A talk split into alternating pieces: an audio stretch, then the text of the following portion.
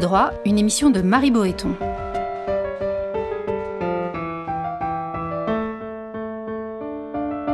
Entre le fort et le faible, c'est la liberté qui opprime et la loi qui affranchit.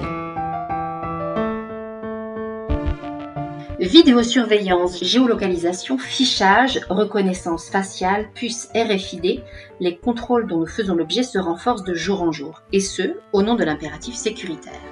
Quant à notre double numérique, celui qu'on exhibe sur les réseaux sociaux, il se trouve mis en équation via d'insondables algorithmes, et ce, à des fins commerciales. Certains, ils sont rares, s'alarment de cette surveillance généralisée, d'autres, au contraire, y voient un enjeu secondaire. La vie privée, une notion dépassée, osait déclarer il y a quelques années le fondateur de Facebook, Mark Zuckerberg. Alors le fait d'être en permanence scruté constitue-t-il réellement une menace? Et si oui, laquelle? Comment y répondre sans être prise en étau entre les adeptes du tout sécuritaire d'un côté et de l'autre, les dénonciateurs zélés d'une supposée dérive orwellienne? On en parle ici et maintenant. Et pour en parler avec nous, Olivier Haïm, vous êtes maître de conférence au CELSA, Sorbonne Université, et auteur récent d'un passionnant essai qui s'intitule Les théories de la surveillance, du panoptique aux Surveillance Studies. Bonjour. Bonjour. Alors, des, millions de Français ont téléchargé euh, l'appli de traçage Stop Covid. Certains maires euh, recourent aux drones pour faire respecter le confinement. Certaines institutions recourent, elles, au scanner thermique pour filtrer les allées et venues. Que vous inspirent tous ces dispositifs mis en place ces derniers mois pour lutter contre le Covid? Bah, Écoutez, euh, tous ces dispositifs vont dans le mouvement qu'on observe depuis, je dirais, une, cinquantaine d'années d'augmentation de la technologie de, la surveillance, du, euh, contrôle et de la biométrie, puisque effectivement ces trois, ces trois notions sont, sont reliées. Et puisque ça m'inspire peut-être de manière euh, plus euh, plus large, plus ample, plus historique, c'est que euh, l'histoire de la surveillance, de ses pratiques, de ses réflexivités, elle est intimement liée à l'histoire des, des, épidémies. Et si on, on pense même à un ouvrage dont on va peut-être reparler, qui est l'ouvrage un petit peu qui continue à faire référence de Michel Foucault, publié en 1975, qui s'appelle surveiller et punir, déjà la corrélation est faite entre l'histoire euh, euh, de ce qu'il appelle les dispositifs de surveillance, leur montée en puissance à travers euh, le temps et l'histoire de la gestion des épidémies. Alors ce que nous vivons actuellement, notamment avec le ou la Covid, hein, on dit comme on veut, c'est effectivement une sorte là de de mélange, de mixte entre des techniques de gestion épidémiques archaïques et euh, des techniques beaucoup plus récentes que vous avez évoquées et qui, euh, qui s'inscrivent dans euh, peut-être que les tenants de la, du courant de recherche des surveillance studies appellent la nouvelle surveillance. En gros, celle qui s'est intensifiée dans les années 70 avec l'informatisation, la numérisation et puis l'algorithmisation de, de nos vies. Et donc, euh, c'est vrai que nous avons sous les, sous les yeux, là, nous vivons quelque chose qui est absolument passionnant pour celui qui s'intéresse à, à, la théorie de la surveillance, un, un mixte, un mélange, un agencement, comme, euh, comme on dit aussi euh, en analyse de la surveillance, entre des techniques archaïques et des techniques extrêmement actuelles et qui ont comme point commun, vous le disiez également, un, un effet sur le corps, qu'il soit euh, physique, on va dire celui qui, euh, qui euh, se, se, se, déplace dans les villes ou dans les, dans les espaces de la de physique de, de l'espace public, et puis le corps dédoublé, comme certains disent, en, en double de données qui, qui navigue euh, sur les espaces numériques. Et on voit bien, c'est ça qui est aussi très intéressant, c'est l'interpénétration de ces deux espaces, puisque... On y reviendra, bien sûr, on y reviendra. Euh, ce, qui est, ce, qui est, saisissant dans votre ouvrage, c'est que vous dites euh, à un moment donné que les dispositifs, dès lors qu'on les met en place, euh, sont toujours vantés auprès de la population comme, ou présentés comme étant exceptionnels. Vous parlez de l'exceptionnalité. Et c'est vrai qu'on pense à l'état d'urgence terroriste qui a été imposé en, en 2015. Ensuite, on pense à l'état d'urgence sanitaire. À chaque fois, on a présenté aux Français ces dispositifs relativement ou intrusif ou libertite comme étant exceptionnel. C'est vrai. C'est-à-dire que là, vous, avez raison. Euh, l'étude de, la surveillance nous montre qu'il y a en fait une dialectique permanente entre ce qui est l'exceptionnel et le banal. Et ce qui euh, a fait aussi euh, advenir un, champ de réflexion sur la surveillance, c'est que le, banal tente à, à, à, s'imposer dans nos vies euh, les plus quotidiennes, et puis l'exceptionnel tente lui aussi à se banaliser et finalement à, à s'inscrire dans, des, dans une forme d'habituation. C'est-à-dire que pour euh, répondre à des urgences, comme disait Michel Foucault, on met en place des dispositifs, et ces dispositifs, finalement, pour euh, mille raisons, hein, qui, qui peuvent être, euh, je dirais, une volonté politique, mais aussi une habituation, un confort qui s'installe, euh, rentrent dans ce qui n'est plus interrogé de nos vies quotidiennes, qui sont de plus en plus liées à, à, la technique, la, la technologie, le numérique, et donc qui s'insère euh, dans nos poches et dans nos habitudes hein, les plus. Vous euh, euh, clairement dans votre essai les dispositifs de surveillance sécuritaire et puis aussi ce qu'on appelle la, la, surveillance qui, serait davantage participative. Est-ce que vous, pouvez réexpliquer le, distinguo entre les deux? Oui, alors le, point de départ est très simple. Il s'inscrit vraiment au tout début de l'émergence de, de, ce courant de recherche anglo-saxon qui s'appelle les Surveillance Studies. Dès les numéros de, de lancement de la revue euh, qui, euh, qui, qui la porte, qui le porte, ce courant, euh, on a des, des, textes qui montrent que ce qui fait l'originalité, on va dire de manière simple, numérique, technologique de la, de la surveillance actuelle, c'est qu'elle peut se renverser. Qu'est-ce que ça veut dire? Ça veut dire que euh, la surveillance, elle est pensée, euh, je dirais, de manière euh, première comme venant d'en haut. Top-down. Hein, Top-down, avec, comme on l'entend bien, dans le mot, ce mot français hein, qui est repris aussi dans, dans le, cette approche surveillance, de surveillance, d'une veillance, si je puis dire, qui vient d'au-dessus, de surveillance, en surplomb, verticalement par le haut, et puis des, euh, des logiques de surveillance, c'est-à-dire qui sont très multiples, qui renvoient à l'activité de plus en plus importante de la population. Alors la population, elle, elle peut euh, contre-surveiller le pouvoir. Euh, on le voit très bien dans les logiques qu'on a tous en tête de, de, du travail policier, par exemple, qui est de plus en plus soumis à une surveillance lui-même, hein, selon ce, ce vieux, vieil adage euh, qui surveille les surveillants, où on a un effet de contrôle, de contre Via les vidéos, notamment euh, lors des manifestations, par exemple, c'est ça? Exactement, exactement. Et puis un mouvement euh, plus ancien qui s'appelle le cop watching, hein, donc le, la, la, pratique qui consiste à surveiller les, les, les actions et les activités policières. Et puis euh, donc qui s'est intensifié ces dernières années, évidemment avec une capacité d'action, comme disent les, chercheurs anglo, anglo-saxons, c'est-à-dire un empowerment qui est directement lié à, nos outils personnels, c'est-à-dire à toutes ces formes euh, de, euh, de, médias personnels comme les, les smartphones dotés de, caméras qui permettent de surveiller et de contre-surveiller. Alors ça, je dirais que c'est une forme peut-être la première qui était euh, qui était pensée euh, dès les années 2000 par notamment un chercheur qui s'appelle Steve Mann, euh, donc de, de, de, surveillance qui vient par en dessous, si vous voulez, qui vient contrebalancer la surveillance qui vient d'au-dessus. Et puis la surveillance par extension, elle renvoie, je dirais, à toutes les activités peut-être qui viennent, j'emploie un mot fort, mais qui qui qui est pas anodin, qui viennent collaborer Hein, avec des, des, formes de surveillance euh, verticale d'en haut classique, c'est-à-dire les formes de participation à la surveillance, les formes de vigilance euh, qui, qui, qui, ont pris ce nom-là. Euh, il suffit de penser à, à, ce qui se passe dans le métro où euh, la, la, RATP enjoint les, les, les, passagers, les utilisateurs du métro à être eux-mêmes vigilants. Attentifs ensemble, je crois que c'est ça le slogan.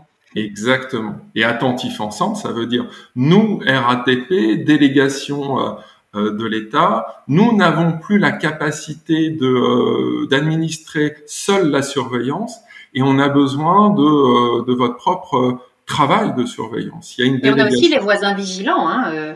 Exactement. Alors là, c'est un mouvement euh, qui faisait rire encore il y a quelques années, euh, qui, qui, venait des, des États-Unis pour l'essentiel, qui, qui, enfin, je veux dire, qu'on voyait avec avec réticence et presque comique, et puis qui progressivement s'installe. Alors en région, mais aussi dans des petites villes et même à Paris, hein, où on voit le, l'œil, euh, comme on dit, l'œil panscopos, c'est-à-dire l'œil qui voit tout, qui est un petit peu l'emblème de, de, la surveillance, cet œil qui voit tout et qui symbolise la, la vigilance euh, actuellement, celle euh, qui s'administre dans, dans, des immeubles, dans des lotissements, dans des quartiers.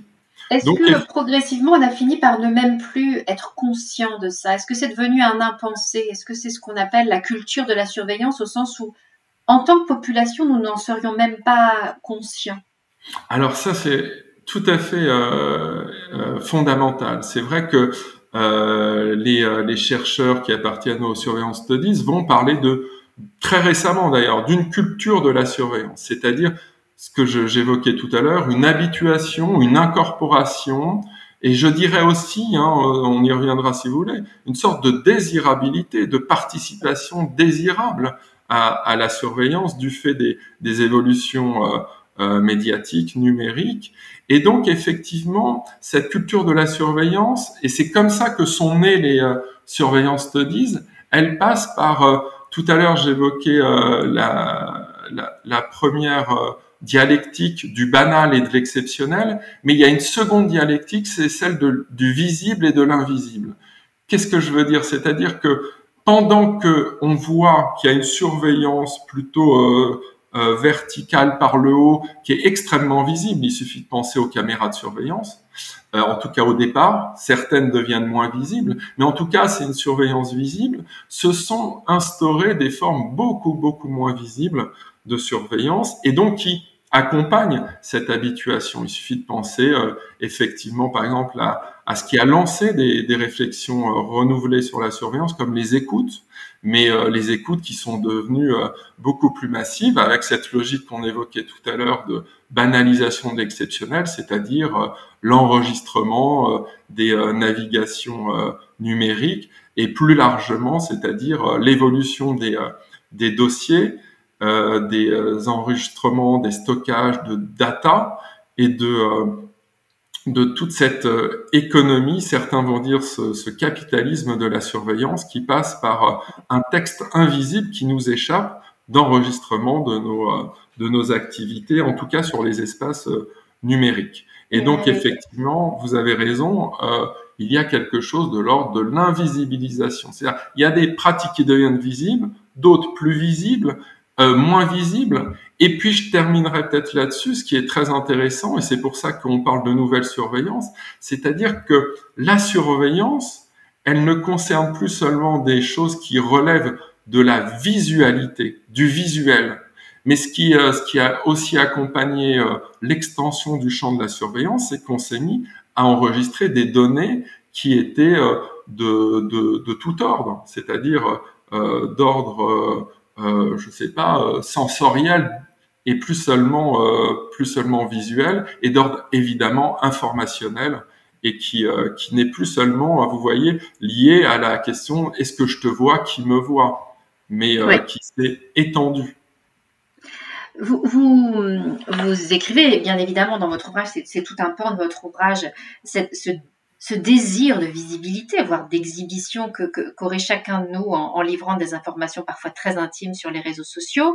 Euh, comme je le rappelais tout à l'heure, euh, Mark Zuckerberg euh, estimait il y a quelques années que, que la vie privée était une notion dépassée. Est-ce que vous pensez que c'est le cas, que, que, que, cette notion de vie privée, aux yeux notamment des jeunes générations, euh, pourra un jour être réhabilitée ou bien est-ce que la, la, la, notion de transparence, qui est presque devenue une valeur en soi, mm. euh, rendra impossible cette réhabilitation de l'intime et du privé? Alors là, c'est effectivement un débat qui a, qui a, qui a, beaucoup et qui continue euh, d'agiter euh, les théoriciens du numérique, les théoriciens de la surveillance, et puis les théoriciens de la vie privée, qui est devenu effectivement un champ, voire un, un, un sous-champ des surveillance studies, c'est-à-dire tout ce qui est de l'ordre de, de, ce qu'on appelle la privacy, avec ce que effectivement les, les, les chercheurs anglo-saxons, mais pas que les chercheurs, les, les, journalistes, les observateurs, appellent euh, le, le paradoxe de la vie privée, hein. c'est-à-dire euh, ce fait qu'on est au courant, malgré tout, globalement, Hein, même si euh, les dispositifs sont invisibles, on est au courant de ces euh, logiques de surveillance parce qu'il y a eu euh, Snowden, parce qu'il y a eu les grandes les grands scandales autour des des GAFAM, et en même temps, on continue. C'est un on général évidemment, faudrait mhm. préciser. On, on, continue à, à s'exposer, comme dirait Bernard Harcourt, qui, est un, qui a écrit il, y a, il, y a, il, y a, peu de temps un ouvrage. La société d'exhibition de l'exposition. De l'exposition. L'exposition, oui.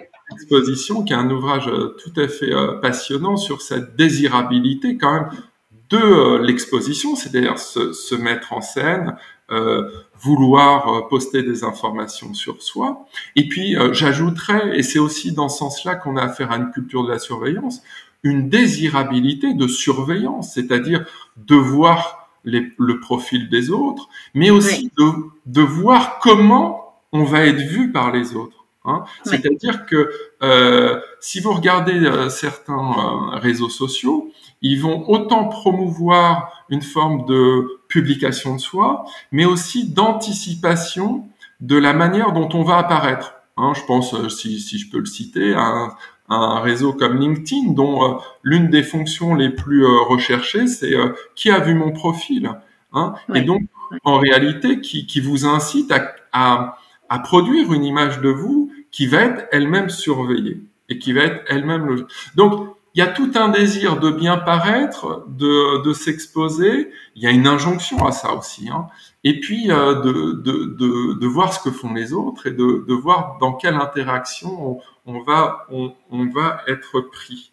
Ce qui me permet de, de dire, pour répondre à votre question, que euh, là, il y a des travaux extrêmement euh, riches qui sont sur la question de la, vie privée et cette hypothèse de la fin de la vie privée, effectivement, que même Mark Zuckerberg avait euh, promu. En réalité, hein, les travaux les plus sérieux en sociologie, en ethnographie des pratiques numériques, je pense aux travaux de, de Dana Boyd, par exemple, ou d'Alice Marwick, montrent que non, hein, il n'y a pas un abandon de la vie privée.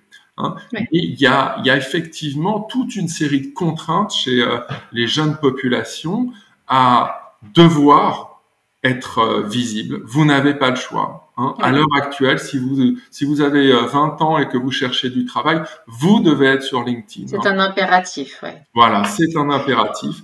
Donc, il n'y a pas le choix. Il y a aussi un désir de se socialiser, comme disent les, les anglo-saxons, par ces réseaux-là, de, de trouver euh, le réseau social à la mode, le réseau social où il faut être, etc., qui fait partie de la vie sociale euh, dorénavant, et puis en même temps toute une incorporation de ces nouvelles disciplines, pour parler aussi comme comme Foucault, c'est-à-dire ces disciplines de la visibilité, comment je vais être vu, qu'est-ce que je vais produire de, de, de, de, mon image, etc., où il faut effectivement calculer en permanence euh, quelle, quelle, image on va donner.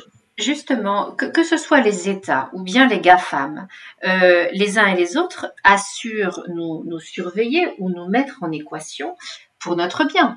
C'est-à-dire qu'on va nous dire télécharger l'application Stop Covid pour votre santé. On va nous dire les caméras de vidéosurveillance dans la rue sont là pour vous protéger physiquement. Euh, le fichage qui devient massif de la population, c'est pour élucider plus vite un délit. Même les algorithmes, on pourrait dire que c'est pour nous envoyer des pubs ciblées qui vont davantage nous intéresser. Tout cela n'est pas faux.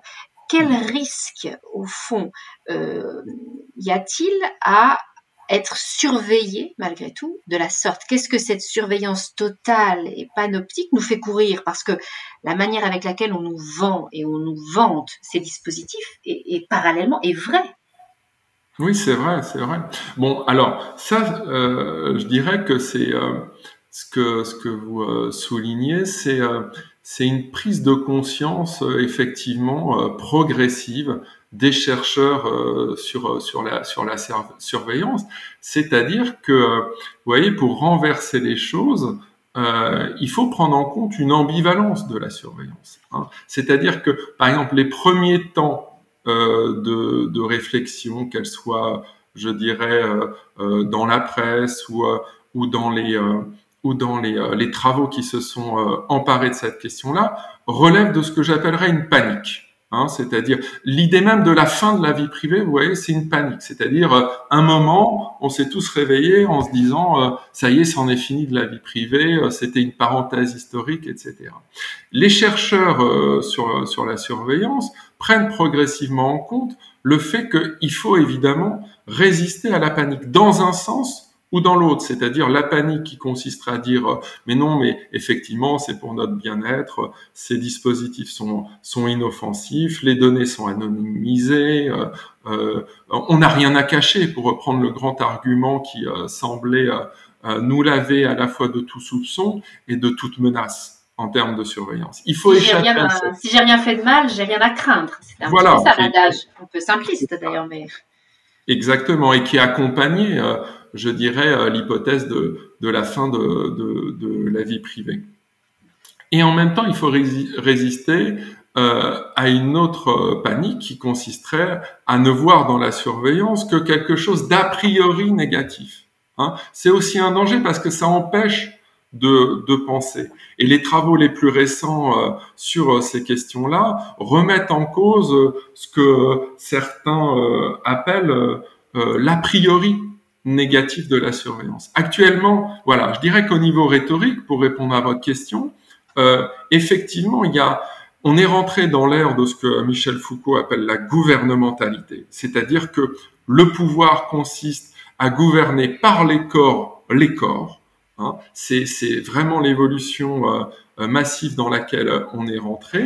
Et donc, euh, effectivement, euh, il y, a, y, a, y a cette idée qu'il euh, faut bien contrôler, surveiller l'épidémie elle-même, qu'il faut bien effectivement mettre en place des dispositifs de sécurité et non plus seulement de surveillance qui passent par euh, du contrôle, de la sécurité, effectivement euh, une certaine forme de, euh, suivi, de traçage, de trac, de d'isolement. On retrouve toutes ces notions, euh, je, comme je le disais au début, qui sont à l'origine même des, de, de, la pensée des épidémies, de leur gestion, etc., et qui, euh, qui, qui relèvent de, de, de, de l'ordre de la santé. Et c'est vrai que la santé, le bien-être sont des euh, notions extrêmement valorisées dans nos sociétés actuelles. C'est aussi des notions qui renvoient à quelque chose de l'ordre de l'individualité, de l'individu, du self, comme on dit. Hein, et penser à toutes ces, euh, ces, euh, ces, ces, promotions d'applications qui s'inscrivent dans ce qu'on appelle le quantified self ou la santé connectée. C'est-à-dire le fait que on va là trouver une très grande désirabilité à mieux se connaître grâce aux outils numériques, grâce euh, aux applis, grâce euh, à tout ce que nous offre euh, les algorithmes et qu'on va pouvoir calculer euh, combien de pas on fait dans, une journée, combien de calories on ingère, quel sommeil on a, quelle sexualité on a, comment on peut euh, mieux gérer sa santé, etc. Donc effectivement, il y a toujours cet argument économique, politique de la santé et euh, de, de, cette forme supplémentaire, de cette plus-value de la santé qui s'appelle dans nos sociétés actuelles le bien-être, le healthy, voire le style de vie, le lifestyle. Imaginons que ces données de santé qui, en effet, en soi, ne, nous menacent aucunement et au contraire peuvent nous inciter à faire davantage de sport, etc. Imaginons qu'en quelques clics, elles tombent dans les mains d'un assureur. Il va tout d'un coup connaître euh, par le menu hyper précisément, très intimement notre, notre quotidien. On pourrait imaginer que ben non, on soit plus assuré parce qu'on fait pas assez de sport ou, ou qu'on consomme trop et qu'on soit plus, je sais pas, que notre banquier ben, ne veuille plus nous prêter parce que parce qu'on serait pas solvable. Enfin, euh, le fait de tout numériser comme ça, ça veut aussi dire, ça implique en termes de risque que potentiellement on puisse parfaitement nous connaître et que ça soit entre les mains, pas forcément d'un régime policier autoritaire, mais, mais que ça tombe entre les mains de banquiers, d'assureurs, etc., qui, qui est une, connaissance de notre quotidien euh, qui les amène à prendre telle ou telle euh, décision en notre défaveur. Absolument. Et alors là, ça rejoint effectivement les, euh, les, réflexions, les, les, les négociations, les, les analyses actuelles sur, sur la vie privée, sur les données personnelles, etc., qui effectivement désignent le danger principal que vous évoquez, c'est-à-dire la fuite, hein, la fuite d'informations, euh, la captation d'informations, la revente d'informations.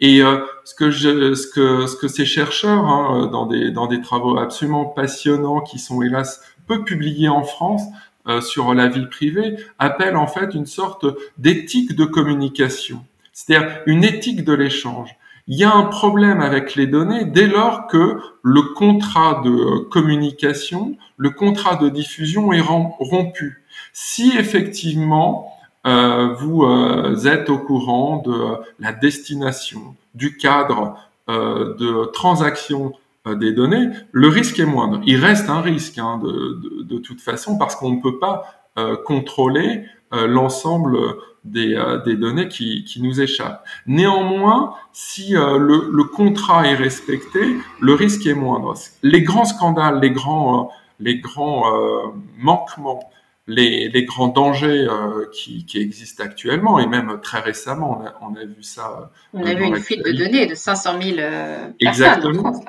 C'est dès lors que euh, il y, a, y, a, y, a, une rupture dans la chaîne de transmission ou de destination, euh, destination des, des, données. Alors cette rupture, elle peut être de, de, de, plus, de plusieurs ordres. Hein. Effectivement, il peut y avoir de la revente, il peut y avoir de, du piratage, il peut y avoir de, de, la fuite, il peut y avoir de la malveillance. Et tous ces dangers, en fait, euh, pèsent sur la, la, chaîne de transmission, de diffusion, de valorisation de, de ces données qu'on retrouve dans le champ euh, économique euh, également, avec euh, le, le, le, rôle maintenant bien connu des, euh, des courtiers de données, hein, c'est-à-dire de toutes ces, ces, activités qui vous font passer euh, d'un circuit à un autre, sans que vous soyez forcément, forcément. Justement, en, en, parlant de circuit, est-ce que le risque majeur, ce serait pas dans les prochaines années qu'au fond les États, qui nous ont habitués depuis des siècles à un certain type de surveillance, euh, et les GAFAM de l'autre, qui nous connaissent euh, autrement et qui nous connaissent euh, pour des raisons commerciales, si, je puis dire. Est-ce que le risque, c'est pas qu'il y ait un jour une potentielle fusion entre les deux je, voudrais notamment revenir sur, sur ce qui s'est passé avec Edward Snowden en 2013. Euh, cet Américain révèle que la NSA et le FBI surveillent les internautes via des backdoors de, de logiciels produits par les GAFAM et que donc c'est la NSA a accès aux serveurs de ces mêmes GAFAM. Ce qu'il nous révèle est, absolument hallucinant.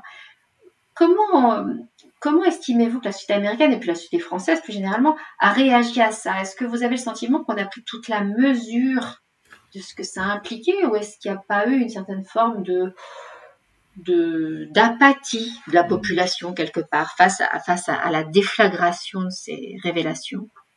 Ah oui, alors ça, bon, alors ça, on rejoint ce que j'évoquais tout à l'heure. C'est le grand paradoxe. Hein. C'est-à-dire ce que les les, euh, les Américains appellent euh, the privacy paradox, c'est-à-dire le fait qu'il y ait ce double mouvement entre nous, euh, en nous, c'est-à-dire et dans les populations, c'est-à-dire une forme, une forme de, euh, de, prise de conscience de de la masse que ça représente en termes de, de données, d'une certaine forme de, de, précision aussi euh, des, des, des, informations, et puis de la collusion, de la collusion, vous voyez, qui, euh, qui elle aussi s'inscrit dans la rupture de contrat que j'évoquais tout à l'heure, ou la rupture euh, éthique dans les circuits de, ouais. de circulation des, des, données, et cette collusion entre des acteurs privés, des acteurs publics, étatiques, etc., que l'on voit d'ailleurs à l'heure actuelle euh, euh, ces, ces, logiques de collusion s'intensifier hein, quand on voit l'action d'un acteur comme comme euh, Amazon par exemple, hein, avec ses, ces œilletons, vous savez, numériques que certains Américains euh, placent à, à, leur porte et qui rentrent dans des logiques de collecte de, de données que, que les forces de l'ordre ou la police peuvent, peuvent récupérer dans, dans, dans, certaines enquêtes. Enfin, on a toute une série de, de, cas qui montrent, par exemple, autour de la reconnaissance faciale également, des, des, des, des, rencontres, des croisements, des interconnexions. Entre les acteurs privés et étatiques, c'est ça? Exactement. Tout à fait. Est-ce que vous diriez que c'est la même chose en Chine avec le crédit social euh, euh, en direction des Chinois? Bah, disons qu'il y a, oui, il y a, il y, a, il y a des correspondances. Évidemment, on n'est pas dans le même type d'État. Hein, oui, donc, euh, bien sûr. Voilà. Mais, mais il y a des correspondances, c'est-à-dire que les grands acteurs euh, commerciaux euh, chinois, Alibaba et d'autres, participent aussi au collecte de données, au calcul des, des crédits des euh, sociaux des, des, individus. Bon, tout ça est encore beaucoup de l'ordre de, de, de l'expérimentation, mais ça, ça, ça, se met en place effectivement avec des mêmes logiques de, de rencontres d'inter, d'interconnexion entre, entre les acteurs privés, les acteurs gouvernementaux euh, ou, euh, ou étatiques. Et, et, avec, à vos yeux, une prise de conscience suffisamment euh aiguë euh, et lucide des populations ou, vous êtes étonné de nos réactions? Alors, on, est étonné, je dirais euh, collectivement, hein, euh, le, le, le, les chercheurs depuis un certain ou les observateurs depuis euh, depuis l'affaire Snowden sont étonnés du décalage entre l'intensité des révélations qui ont été faites et une forme finalement, euh, comment dire, une forme de consentement, d'acceptation. Vous voyez le terme d'acceptabilité qui, est, euh, mm. qui est très à la mode actuellement, c'est-à-dire, mais, mais pour le comprendre, au-delà du, de l'étonnement et puis au-delà de, euh, du brandissement de, de ce paradoxe, pour le comprendre, mais, mais, il faut revenir à ces questions de, de désirabilité, d'habituation. Vous voyez, il y a, il y a un grand euh, philosophe des médias, le, premier peut-être qui s'appelait Walter Benjamin, qui a écrit un, un texte fondamental qui s'appelle L'œuvre d'art à l'époque de sa reproductibilité technique et qui disait déjà que les nouveaux médias, donc audiovisuels, avant que de devenir euh, numériques, produisent de l'accoutumance. De l'accoutumance. Donc il y a un effet d'habituation, d'accoutumance, de désirabilité et puis, je dirais quelque chose d'extrêmement important, c'est-à-dire que notre, euh, on a, et ça, peut-être qu'on l'a pas assez mesuré, c'est que presque d'un point de vue philosophique, hein, euh, humaniste, euh, notre rapport au monde, notre vision du monde, comme on disait au 19e siècle, hein, est devenue une vision médiatisée par les écrans. C'est-à-dire que Comment voulez-vous que euh, on soit euh, finalement étonné de, euh, de cette acceptation lorsque nous-mêmes, en entrant dans la culture de la surveillance, nous sommes toute la journée en train de monitorer, de scanner, de checker, de stalker avec avec nos écrans. On passe nos, nos, nos, nos, journées à être dans des logiques de de, de, lecture du monde sur un mode que j'appellerais surveillantiel. Et c'est peut-être ça la grande différence, vous voyez, la grande évolution, c'est que euh, effectivement, on est rentré nous-mêmes dans des pratiques de lecture surveillantielle du monde à travers nos écrans. On fait ça toute la journée.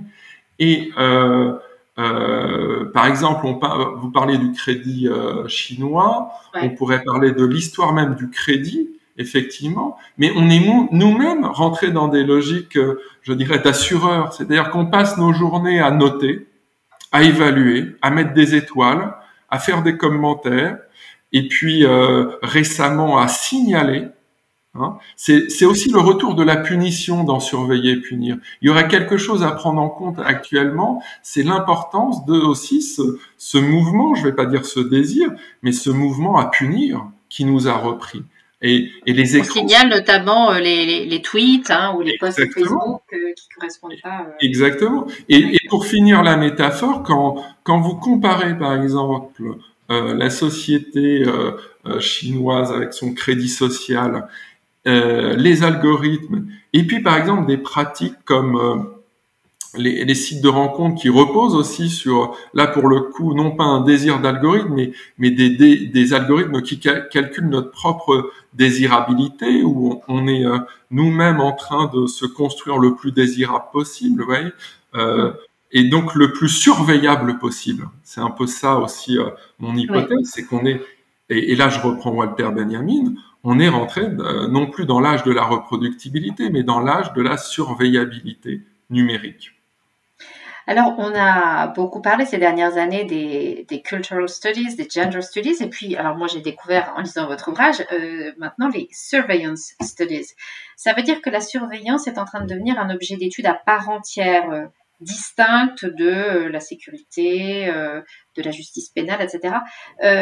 en quoi le fait de faire émerger la surveillance en tant qu'objet propre et pas subalterne peut être décisif pour les années qui viennent, dans nos prises de conscience euh. alors, c'est euh, absolument, euh, à mon avis, décisif parce que effectivement, comme vous l'avez dit, on s'est rendu, rendu, compte depuis, je dirais, 25 ans, ça, ça a commencé il y a 25 ans, plutôt dans les universités anglo-saxonnes, qu'effectivement, cette question de la surveillance avait été longtemps, je dirais, satellisée euh, inscrite euh, euh, comme question périphérique autour de, de questions peut-être plus nobles, plus qui paraissaient plus essentielles, comme par exemple le contrôle social ou, ou tout simplement le, le pouvoir. Et puis, euh, progressivement, on s'est rendu compte qu'il y avait une autonomie de cette question qui méritait à elle seule euh, une, une, sorte de, de nouvelle discipline, de nouveaux courants de recherche, et là qui justifiait bien, à mon avis, euh, cette approche euh, anglo-saxonne interdisciplinaire en forme de studies, parce que euh, ce, qui, ce qui est apparu très vite, c'est que la surveillance, elle est tellement étendue, on l'a dit tout à l'heure, elle prend tellement de formes, elle a tellement de, de visages et d'implications politique, économique, sociale, anthropologique, culturelle, parce que il y a aussi euh, une dimension, je dirais, euh, littéraire, audiovisuelle, spectaculaire de la surveillance, qu'il fallait croiser les approches. Et donc, euh, ce, ce, ce, mouvement est né, s'est intensifié, et il a, il a une force, à mon avis, tout à fait, tout à fait particulière à, par rapport à d'autres approches, même d'autres carrefours euh, interdisciplinaire ou euh, d'autres studies, c'est qu'il euh, il, il, a une capacité à réagir à l'actualité extrêmement extrêmement forte. Hein. Et par exemple, la revue qui, qui fait autorité, qui s'appelle Surveillance and Society, fait des numéros très réguliers avec des chercheurs à la fois internationaux, à la fois venant de disciplines euh, différentes et qui, euh, qui, qui, réagissent, euh, par exemple, au mouvement Black Lives Matter, aux plateformes, à l'essor des plateformes, euh, à toutes les questions vives de nos sociétés. Il y a un numéro qui se prépare, par exemple, sur euh, l'invasion du Capitole et tous les enjeux de, de, de surveillance que ça, ça, ça, ça, ça a posé. On, a, on aura sans doute très bientôt un numéro sur euh, le ou la Covid. Hein. Euh, donc, c'est un, si vous voulez, c'est un mouvement sérieux qui s'est inscrit dès le départ comme voulant produire non pas seulement une réflexion, on va dire, militante, critique pour être critique, mais qui a décidé de s'inscrire dans toutes les dimensions empiriques de, euh, de, cette question qui devient, qui devient totale. Décisive. Merci beaucoup, Olivier Haïm. Mais je vous remercie. Merci beaucoup. Cette émission a été préparée par Marie Boéton avec à la technique et à la coordination Camille Blomberg. Vous pouvez écouter et télécharger l'émission Angle droit sur le site internet radio.amicus-curiae.net à la page de l'émission et ne manquez évidemment aucun épisode en nous suivant sur les réseaux sociaux.